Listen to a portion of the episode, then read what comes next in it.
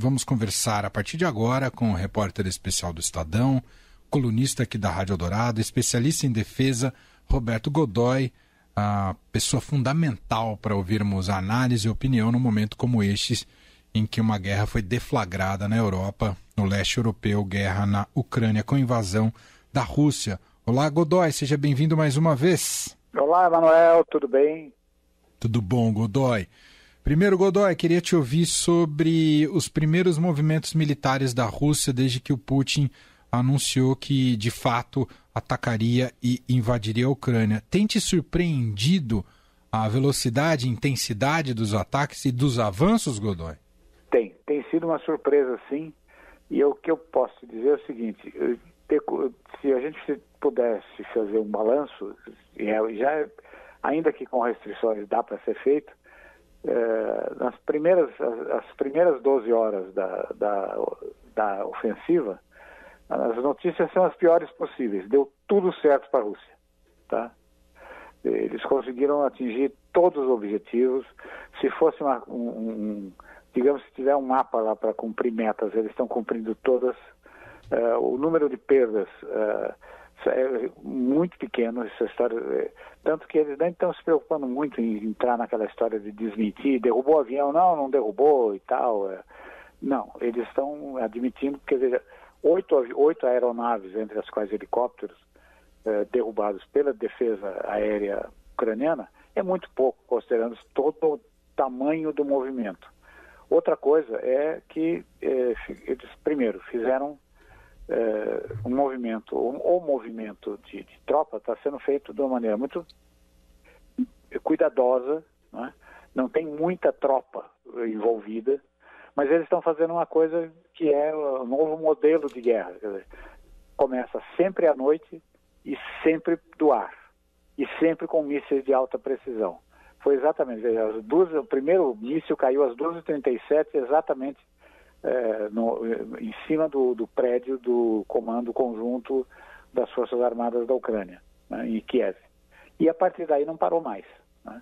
Agora, são sempre ata esses ataques são precisos, têm atingido lugares certos, é, quando não, em algum momento, como já aconteceu, eles fizeram um, é, fizeram um ataque utilizando foguetes. A diferença entre foguete e míssil é que o míssil é guiado. Você tem uma carga eletrônica dentro dele, uma espécie de central eletrônica que faz com que ele, eh, você programe uma coordenada e o míssil vai até essa coordenada, ele procura, né? ele faz uma navegação, um míssil de cruzeiro.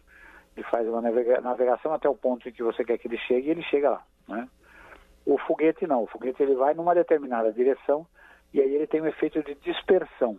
Por isso é que são lançados muitos têm sido usados também para atacar instalações da infraestrutura, que não é necessariamente a infraestrutura militar, mas a infraestrutura do país.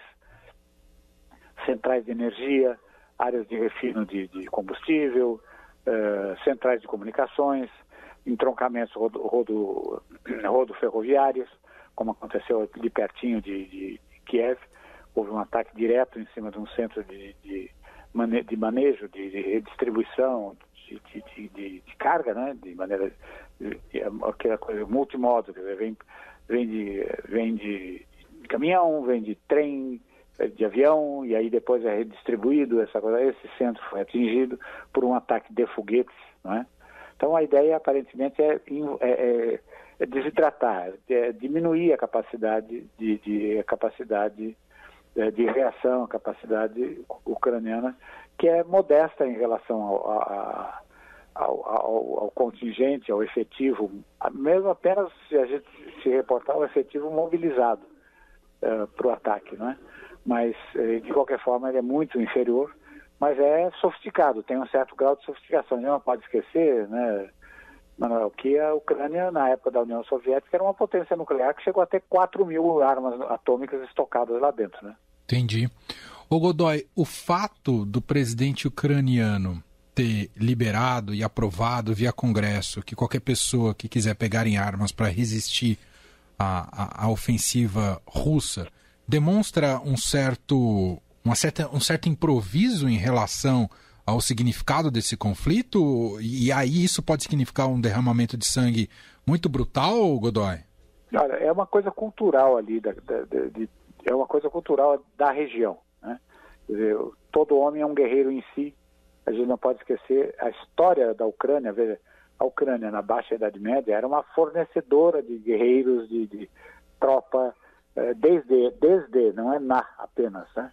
na Baixa Idade Média. Ela era uma fornecedora de mercenários para as diversas coroas europeias e, enfim, ela tem uma tradição dessa coisa guerreira. Então, acho que atende a uma expectativa cultural, mas óbvio que não é só isso, né? Está se pretendendo muita coisa nesse momento, está se pretendendo muito mais do que apenas isso nesse momento, e você tem razão. Se isso acontecer, vai ser realmente um derramamento de sangue. Quer dizer, o que aconteceu em 2014 na verdade em 2016. Mas em 2014, quando tudo começou, o, o, houve a invasão da Crimeia, o, a, o exército russo eh, fez prisioneiros, eh, embora tenha uma. Essa é outra questão. O exército russo tem uma longa tradição de não fazer prisioneiros. Né? Tem, eh, a gente tem, por exemplo, uma, uma, uma unidade antiterror cuja doutrina é a seguinte: se você, eu, você ou qualquer pessoa se estivermos numa, em determinada situação em que a gente é tomado como refém por um grupo terrorista. Essa unidade é a unidade que vai lá para combater o grupo terrorista. Porém, para ela, nós estaremos mortos. A ideia é pegar o grupo terrorista que nos matou. Ou seja, a parte do princípio de que não tem. Ou seja, é tudo muito violento. Tá? É tudo muito violento. E, de fato, você tem toda a razão. Eh, você bota um fuzil, uma arma, qualquer que seja, na mão de um sujeito que não tem treinamento, não tem preparo, tem apenas a vontade, né, tem apenas a vontade e a disposição, vai atirar ali como se fosse, como se estivesse atirando numa caça, num alvo ou qualquer coisa desse tipo. E aí você corre o risco do. O risco, não, com certeza você vai ter baixas e acidentes e gente ferida e o diabo numa situação de enfrentamento terrível. Né? Ali, o, o, na verdade, o Zelensky errou fundamentalmente mais de uma vez. Primeiro foi em não, em não seja, uma mobilização desse tamanho, Manuel, são quase 200 mil homens, quase 200 mil homens e mulheres, veja, tem mulheres ali no meio também, uhum. mobilizados para cercando o país. Isso não, não foi feito em três meses, como está se dizendo. Em três meses você deslocou a tropa, mas o preparo para receber essa tropa deve ter demorado entre um ano e meio e dois anos. Será que o serviço de informações, o serviço de inteligência ucraniano não percebeu absolutamente nada? É né? ou se percebeu, não, achou que não devia tomar nenhum tipo de atitude. Né? Então o que a gente vê hoje é exatamente isso. Dizer, você tem ali quase 200 mil homens e mulheres armados até os dentes com o que há de mais moderno eh, na tecnologia militar do mundo, né? atacando um país que vai resistir o quanto puder, mas não vai resistir por muito tempo não. Diga lá, Leandro. Godoy, a gente abriu espaço para os nossos ouvintes mandarem pergunta aqui para a gente opa, no nosso opa. WhatsApp. Que bom. E o Marcísio quer, é, quer entender a diferença entre, por exemplo, o ataque do Putin à Ucrânia, esse ataque de agora, com dos Estados Unidos e do Iraque. Ele quer uma comparação das duas, dos dois ataques. Como é o nome dele? Marcísio. Marcísio. Olha, Marcísio, eu vou ser totalmente claro com você. Nenhuma diferença. Foram duas intervenções pela força, duas intervenções injustificadas naquele contexto. Eu me lembro muito, muito bem de um personagem que foi, é, foi reportado pelo nosso Lorival Santana, é, em que, que era então o enviado especial do, do, do Estadão ao, ao, que, ao Iraque, que se preparava, é, já sabia que vinha a guerra por aí, e esse sujeito, entrevistado pelo, pelo, é, pelo Lorival, fez uma declaração importante e significativa. Ele dizia o seguinte: é, temos aqui a seguinte situação. Este homem, era o Saddam, né, ele chegou ao poder porque o povo iraquiano o conduziu. Se é um erro, é um erro que tem que ser corrigido pelo povo iraquiano. Na hora que entrar um americano aqui, eu vou ser inimigo dele. Então você percebe que tem eh, essas questões culturais envolvidas e nos, nos dois casos eh, você tem lideranças e movimentos que, de, em hipótese alguma, justificam essa, o que está acontecendo agora na, na, na Ucrânia e na época não justificava, a não ser por uma remota eh, discussão de crimes contra a humanidade, que era uma coisa totalmente discutível, eventualmente até que comportaria uma, eh, uma ação uh, de outro tipo, não, não uma invasão, né? é, em 1991, lá atrás, na Primeira Guerra do Golfo. Na Segunda Guerra do Golfo, aí já, digamos que o cinismo já estava menor, né? E aí, então, foi realmente uma coisa tipo assim, não, a gente está indo lá para bater no homem mesmo. É. E nessa linha também, o Marcos de Ipiranga é, pergunta se é possível se, é, que essa invasão se equipare à anexação da Áustria pela Alemanha na época do Hitler. Pois é, também é um conceito é, é, é conceitualmente vigente. Agora, eu acho que, na verdade, pode ser pode se assemelhar, mas não tem o mesmo não tem o mesmo não tem o mesmo caráter, né? Quer dizer, não, se a gente olhar para uma, de uma maneira um espectro mais amplo, mais largo, em relação ao que o Putin está fazendo, o que ele pretende é restabelecer a União Soviética. Ele já disse isso desde o primeiro discurso dele na primeira posse em 2000, né? Ele disse isso muito claramente, é, que a ideia dele era restabelecer o poder, a força e uh, o poder, a força e a presença no mundo uh, da mãe Rússia. Mãe Rússia era a maneira como a, os dirigentes soviéticos se referiam à Rússia, porque outra a alternativa era chamar de uh, todas as Rússias, e como era na época do czar, né? na época da monarquia. Então a ideia ficou por aí. O, o, o, agora, não tem o mesmo sentido, porque naquela época, o que na, agora na Segunda Guerra, o que a, a Alemanha quis ao incorporar era realmente ganhar terreno, ganhar é, recursos. O que se quer agora é estabelecer poder, né? poder. É, é, é uma projeção de poder a partir do que, de tudo que a Ucrânia tem para oferecer. A Ucrânia tem muito a oferecer. Ela tem equipamentos de, de ela tem, perdão, ela tem recursos minerais extraordinários, combustíveis fósseis, tem o melhor carvão industrial do mundo, né? E tem uma coisa que não tem, você não tem como tomar, não tem como ocupar, não, assim, só indo lá e botando a mão em cima, a mão grande em cima, que é a terra fértil mais fértil do planeta, né?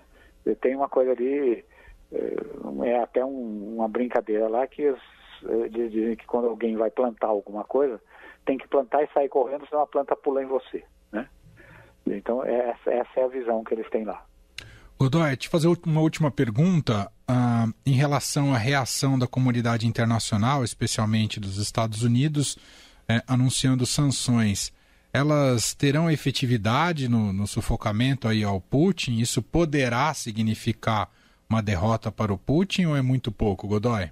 Eu acho que ainda é muito pouco. Ele, eh, o Putin é, é um sujeito extremamente eh, matreiro, por assim dizer, politicamente. Né? A gente está usando é uma raposa política de grande habilidade.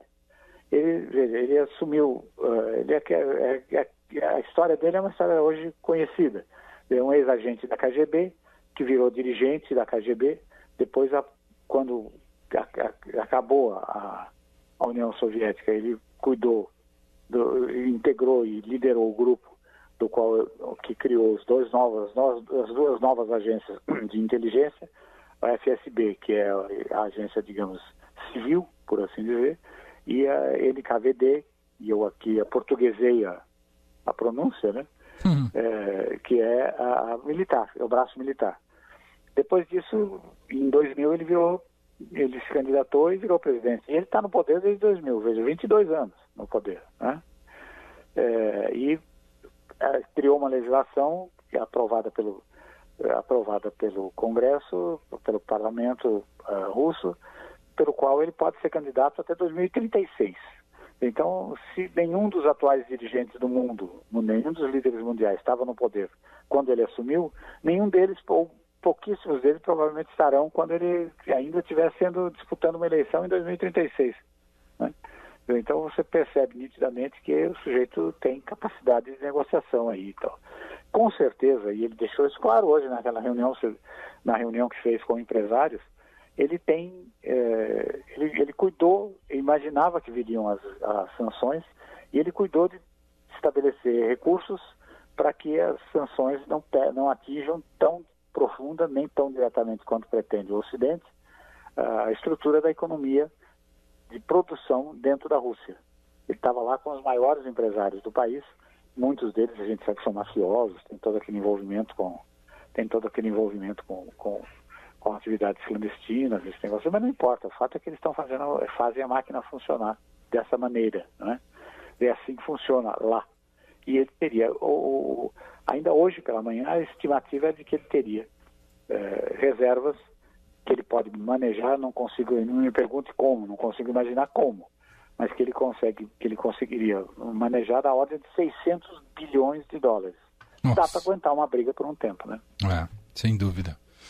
Muito bem, esse é Roberto Godoy, repórter e colunista, repórter do Estadão, colunista aqui da Rádio Dourado. É, ouviremos muito Godoy ao longo de todo esse período de conflito que apenas começou da invasão da Rússia na Ucrânia.